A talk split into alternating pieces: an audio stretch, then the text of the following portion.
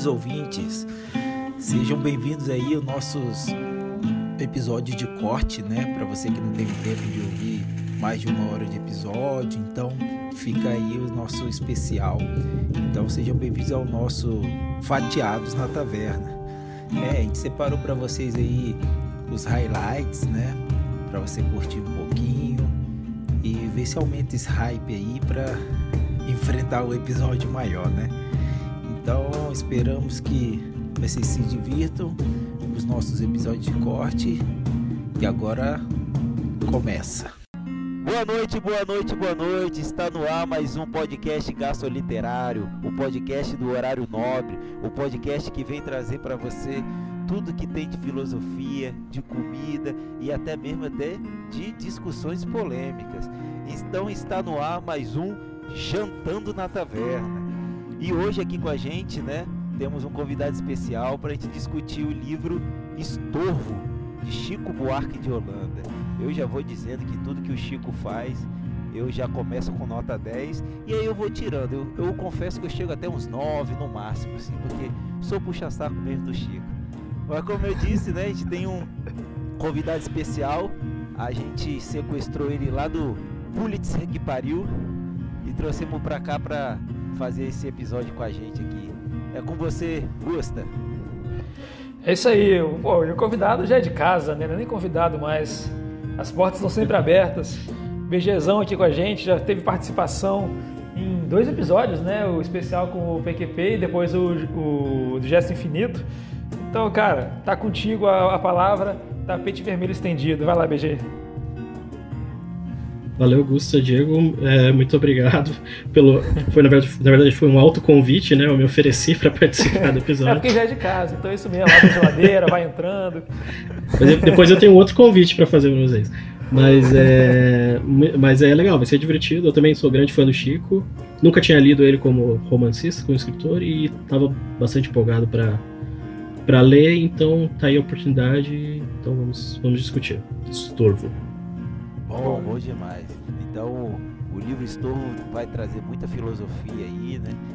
O livro é tão complexo que às vezes dá nem para filosofar, né? A gente já tava batendo um papinho aqui sobre isso. E o um recadinho aqui, lembrando que o Jantando na Taverna tem parceria com a Literatura, né? O site aí de escambo de livros, né? Um escambo online aí, onde você pode assinar diversos planos mandar livro para ter alguns descontos nesse, no seu plano e assim por diante. Então é só assinar lá literatur.com.br e ver tudo direitinho, sempre botando o nosso cupom Jantando Literatura. E com isso eu chamo aí para como sempre, né, o Gusta fazer o, o resumão aí do, do, nosso livro de hoje. Beleza, então vamos lá. É, o livro O Estorvo ele começa com uma cena muito muito interessante, uma cena que realmente me prendeu na leitura.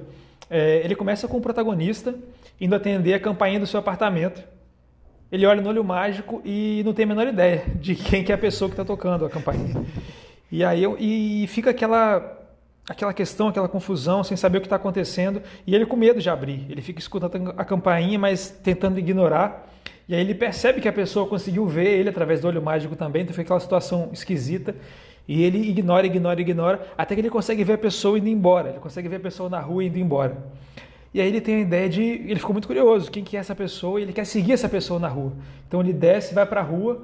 Mas nesse meio tempo a pessoa volta para o apartamento, entra no apartamento dele e aí vê ele mesmo lá na rua, indo embora, né? Para procurar a pessoa que agora já estava no apartamento. Então eu fiquei muito interessado nessa cena, achei muito. É, eu achei a, a, gostei muito da narrativa, da forma que o, que o Chico Buarque escreve. Esse é o primeiro livro dele, né? Então realmente é, ele escreve muito bem a, a forma, né? Falando de forma. E eu achei que esse livro tem uma ambientação que me lembrou muito os livros do Philip K. Dick. O personagem principal ele passa por um mundo que é muito estranho, mas ele ignora aquilo e segue a vida como se tivesse tudo bem. E é uma narrativa que vai seguindo. Esse personagem ele vai envolve a irmã dele, envolve a mãe dele, envolve um pouco da fazenda que foi o lar dele na infância. E aí algumas é, ele passa por muitas confusões nessa empreitada.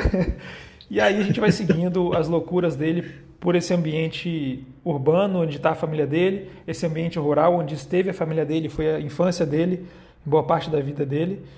E eu acho que, para resumo, a gente fica por aí. É difícil é, entender o livro até como um todo, assim, imagina o resumo. Mas eu acho que é o que deu para fazer.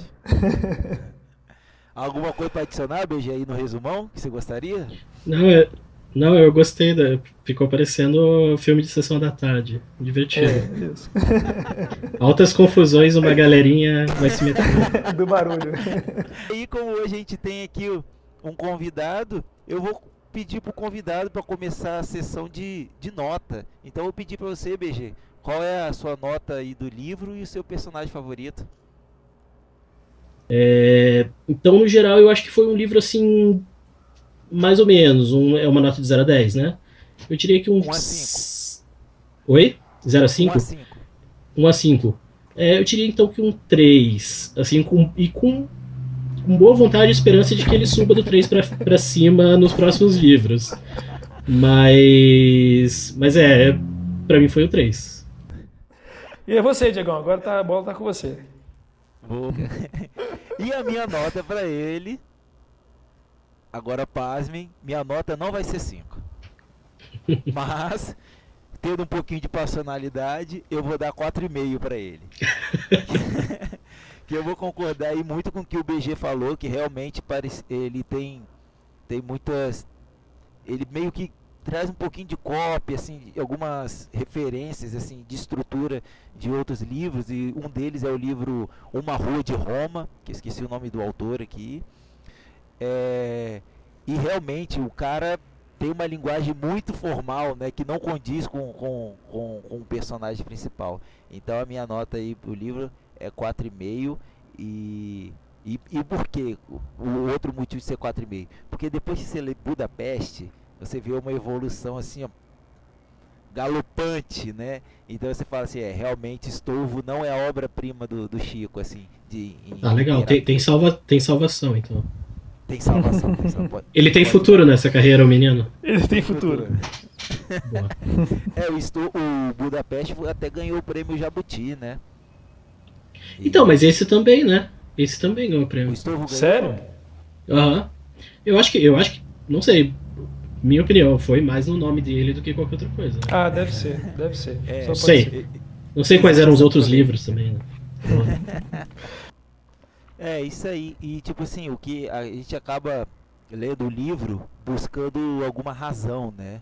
Uhum. E quando a gente busca razão, a gente está tentando fazer uma coisa, é, é, a base de uma das coisas que a gente Ih, lá vem, lá vem, aqui no lá podcast. vem, é agora, é agora. Por falar em razão, o que eu vou falar para vocês agora é que a gente faça uma análise filosófica.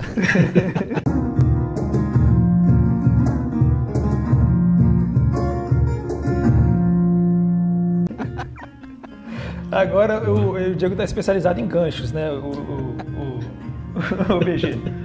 Então a, a, gente não precisa nem de vinheta mais no, no episódio. Não, porque os ganchos já são a passagem de, de bloco.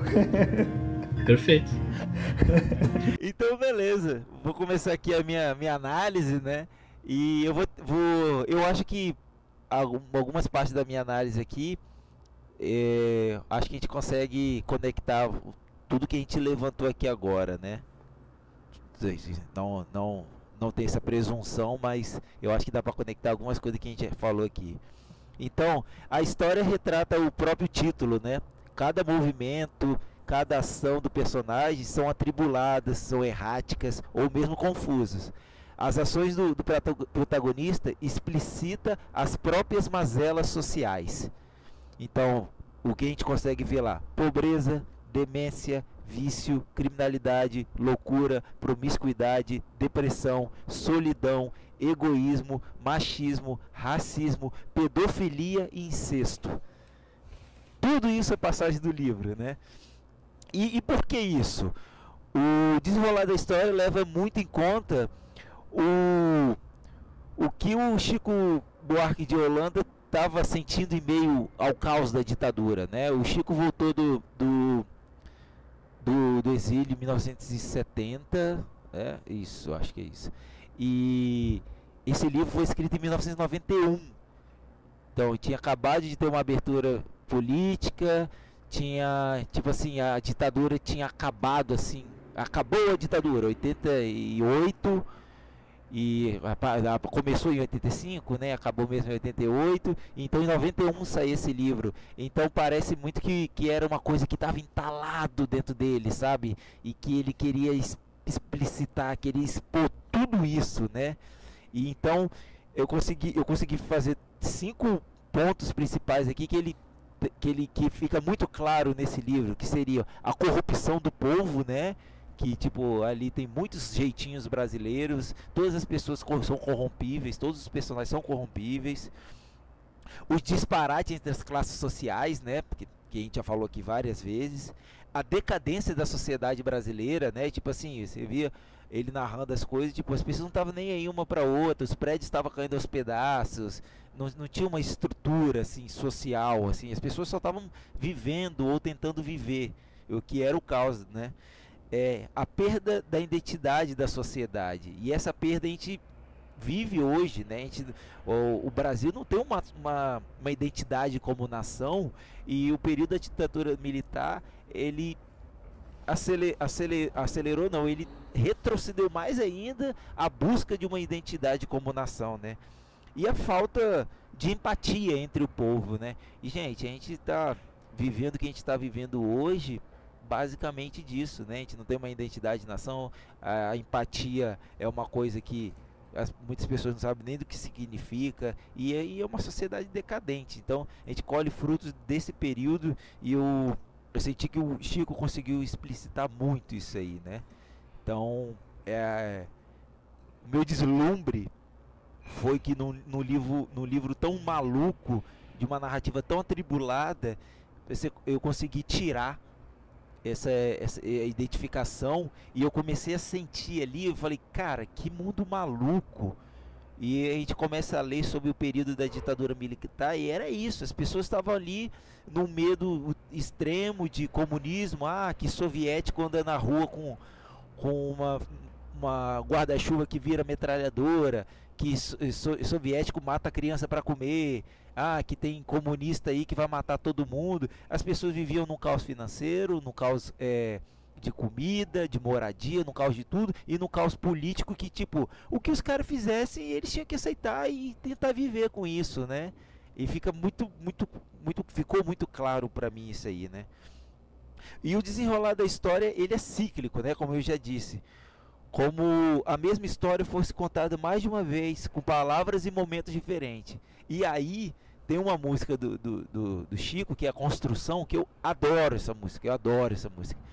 E se vocês fizerem um paralelo, a música conta isso, né? Ela conta a história do começo ao fim e depois ele, ele conta a história de novo, trocando as sequências do que ele fez e no final é a mesma coisa. Ele vai, faz, faz, faz, faz, morre. Vai, faz, faz, faz, morre. Ele tem um começo e tem um fim e contado de maneira diferente durante a música, né? Então eu consegui fazer esse paralelo aí com, com essa música Construção.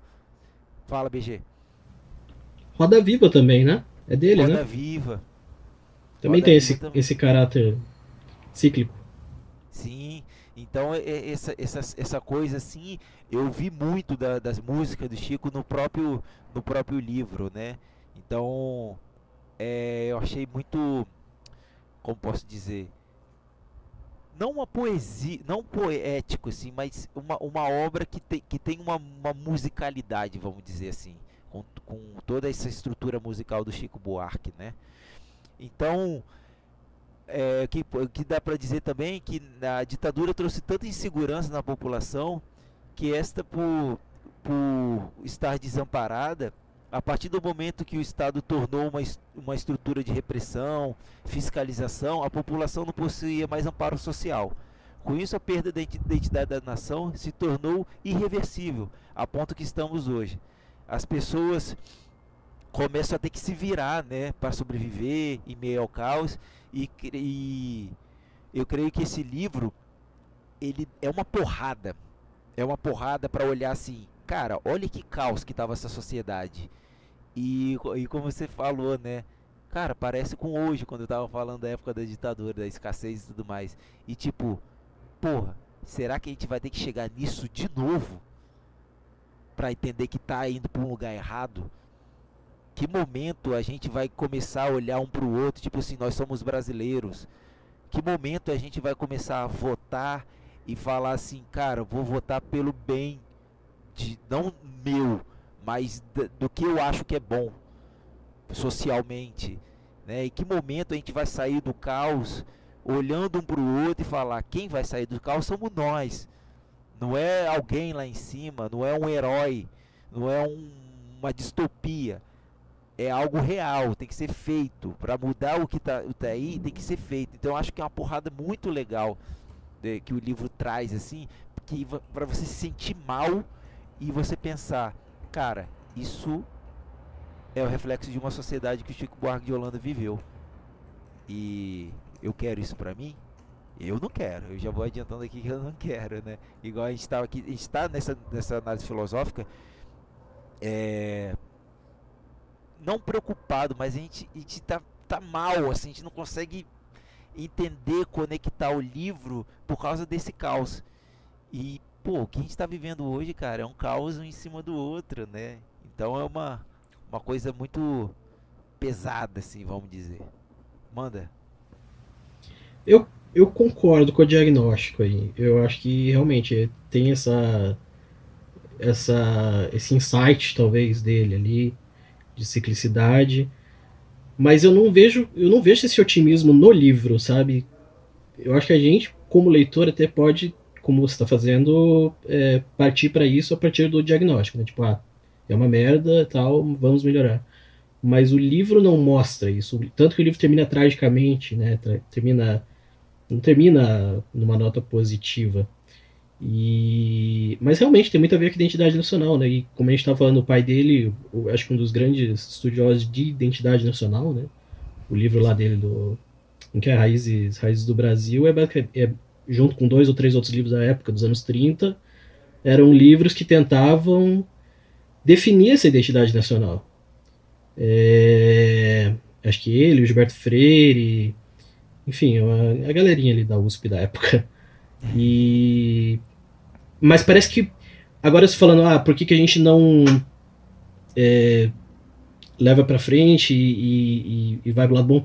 Mas essa, essa busca obsessiva também por identidade nacional é um negócio meio doido, né? Eu não sei, tem um autor bem recente, aquele Gessé de Souza, não sei se vocês já leram. Ele faz uma ele faz uma crítica muito muito veemente assim dessa dessa busca por identidade nacional partindo das classes altas ou das classes brancas, digamos assim, sabe que são pessoas que estão ali na escrivaninha é, elaborando essas teorias com base em história, com base em coisas, mas elas ignoram às vezes coisas que são bem mais óbvias, tipo no caso do Gessé, ele foca muito no no legado da escravidão, que, que para ele é central né, na experiência brasileira do século XX, né, o, o, as, as marcas que ela deixou na, na estrutura social e tal. É, então eu não sei se de repente o, qual que é a intenção do Chico aqui com esse livro em particular, se ele tem esse lado otimista que você está falando, eu acho que seria legal, mas eu acho que também tem um certo revisionismo assim dessa dessa dessa carreira do pai dele e dessa carreira que ele, como intelectual, com certeza frequentou a vida toda, né, de pessoas. Porque, porra, você imagina, anos 90, é, final dos anos 80, começo dos anos 90, ele já devia ter uns quase 50 anos ali. Eu tô com 30 anos e eu tô, já tô percebendo que o negócio é meio cíclico, sabe? Eu imagino que com 50 anos você tá, você tá mais convencido ainda de que o negócio é cíclico e que não. Tá, melhora, mas daqui a pouco vem um outro negócio e abaixa. Então, eu gostaria de ter essa visão otimista que você tem em relação ao, ao livro, Diego, mas ainda não cheguei lá. Mas gostei da, da opinião e já vou, eu vou aumentar a nota de 3 para 3.2. Fala mais um pouco, talvez chegue a 3.4 por aí. Não, aí, aí é, tipo, o, o, o positivo aí, é, eu, eu concordo plenamente com você. E afirmo, eu acho que o a, a, o objetivo do livro, né, a porrada do livro é negativa. É tipo assim, se tudo for um caos, vai acabar num fim ruim, um fim trágico, né? Tipo assim, se tudo for, for o que foi, é o cara morreu. E, e eu acho que é isso mesmo, essa é a porrada. O caos não leva a nada, a desordem não leva a nada, só leva a um fim trágico. Eu acho que que o pensamento positivo é se a gente pegar o livro e entender que o caos não vale. Uhum. Então eu acho que fica aí um registro dele que, tipo assim, olha toda a merda que, que, que viveu a sociedade brasileira. Tá aqui. É para não esquecer. Olhem isso aqui e é para não esquecer. Então, leia, sinta, fique frustrado, sinta-se mal, porque você vai ter esse sentimento de não querer, né? Então, eu acho que eu concordo plenamente com você aí. E, tipo, o positivismo é meu se tiver uma mudança, né? Mas o livro é totalmente negativo. Manda, Gusta. Eu desliguei o vídeo aqui porque minha conexão tá muito ruim. É, mas achei, achei legal essa, essa discussão, porque então, como estamos conseguindo entrar mais assim no livro do que eu, do que eu, do que eu entrei na hora que eu estava lendo. Eu acho que, assim, na minha visão, vendo essa, esse comentário de vocês, eu acho que o livro passa mais uma mensagem de indiferença com o caos. Porque essa é a imagem do protagonista. É, é indiferença, está tudo louco ao redor dele e ele é indiferente, ele faz o que manda ele fazer. Uhum. E sem muito. sem entender o propósito, sem se preocupar em saber o propósito, então ele vira uma peça né, no meio dessa confusão toda. E às vezes ele não é um cara esquizofrênico, o mundo é tão louco ao redor dele e ele ele parece como louco aos nossos olhos porque ele vê isso como algo normal, ele segue a vida dele e não tenta Perfeito. influenciar esse, esse, ao redor dele. Eu acho que coroa isso, né, essa indiferença em relação à bagunça, ao caos ao final, porque ele toma, o cara mete um facão no peito dele e ele pega o ônibus e segue a vida. E segue a vida. Ele pega o ônibus Nossa, e vai. Perfeito. Com o peito perfeito, sangrando. Cara. É isso mesmo, tipo, é chegou um momento de diferença, tava tudo um caos e ficou naquilo ali e foi indo, foi sobrevivendo, né? É, foi. E, tipo, o que fazer, né? O que fazer uhum. e, e, vai indo.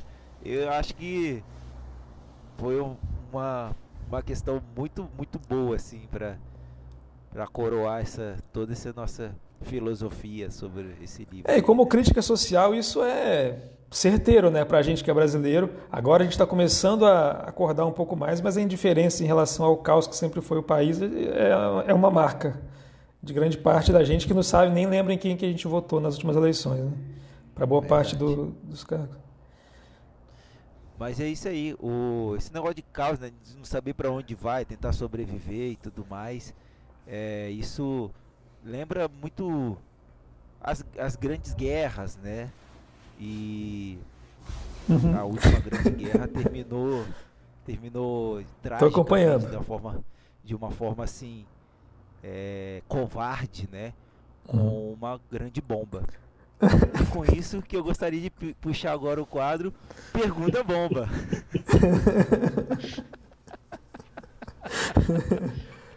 Tá aí, né, galera? Ah, muito sutil, muito sutil. Muito sutil. Sabe o que tá aparecendo? Não sei se vocês liam, é super interessante. Sim. Na época, de ban na, na, época de banca de revista, sempre tinha um quadro, né? Tipo assim, da rede ao Chico Buarque. A rede foi trançada por não sei quem, que viveu na época de não sei quem. E aí chega no final do Chico Buarque. Muito bom. Ai, ai. Mas é isso aí. Então hoje nós somos em três aqui. A pergunta bomba vai ser diferente aqui, caros ouvintes. Não tão diferente, né? Vai ser a pergunta bomba, aquela mesma de sempre, mas a diferença é que o BG faz uma pergunta, eu respondo, o Gusta responde e depois eu e o Gusta temos uma pergunta única para fazer pro BG. Então com isso, manda ver essa pergunta bomba, BG. Bombardeia a gente aí. Cara. É, não sei, essa a discussão já foi uma bomba aqui. Eu não tava esperando. como, como, eu falei, eu tava bem desanimado com o livro, assim. Eu, pensando, putz, o que, que, que, que a gente vai discutir, né? Eu, eu achei que eu ia ficar quietinho aqui para não falar mal do livro. Mas no final saiu algumas coisas. É, é... Cara, uma pergunta bomba. Pode ser uma pergunta boba? Ao invés de uma pergunta boba? pode, pode. Não, eu, eu, eu, imagino que vocês gostem bastante de Chico como compositor, assim. Eu queria saber é, qual o que, que vocês mais gostam dele? Qual música ou disco? Pergunta boba. Uhum. Augusta, pedi, pedi aqui a, a, a permissão como porta-voz do Jantando para fazer a pergunta boba pro, pro BG. É sua, vai lá. Boa. Vai lá. Então, né, Até porque eu não tenho nenhuma na cabeça. o negócio é o seguinte: o, a minha não é tão uma pergunta, mas é uma afirmação e eu gostaria de. de eu vou fazer uma afirmação. Certo, certo ou errado? É, é, tipo. É banca CESP, é isso? certo, certo ou errado? Aí responde e acabou. eu vou fazer uma afirmação aqui e eu queria que você devagasse um pouco assim sobre o quão ela está faz tem a ver com o nosso panorama social e político que a gente vive hoje, da sociedade como enxerga a política, né? Então isso é uma, é uma afirmação de Kant, é, que, é a que é a seguinte: introduzimos a causa final nas coisas, não extraímos de sua percepção. De Wagner. Então é isso aí, pessoal. Esse foi mais um Fatiados na Taverna, nosso episódio de cortes, só com o supra-sumo do episódio lançado na semana anterior. E se você se interessou, ficou curioso para saber mais do episódio, você tem o um episódio completo na nossa linha lá no agregador de podcasts, que você pode escutar onde você quiser, no Anchor, no Spotify em tantos outros aí disponíveis. E ficamos por aqui então até semana que vem com o episódio completo. Um abraço para todo mundo, valeu!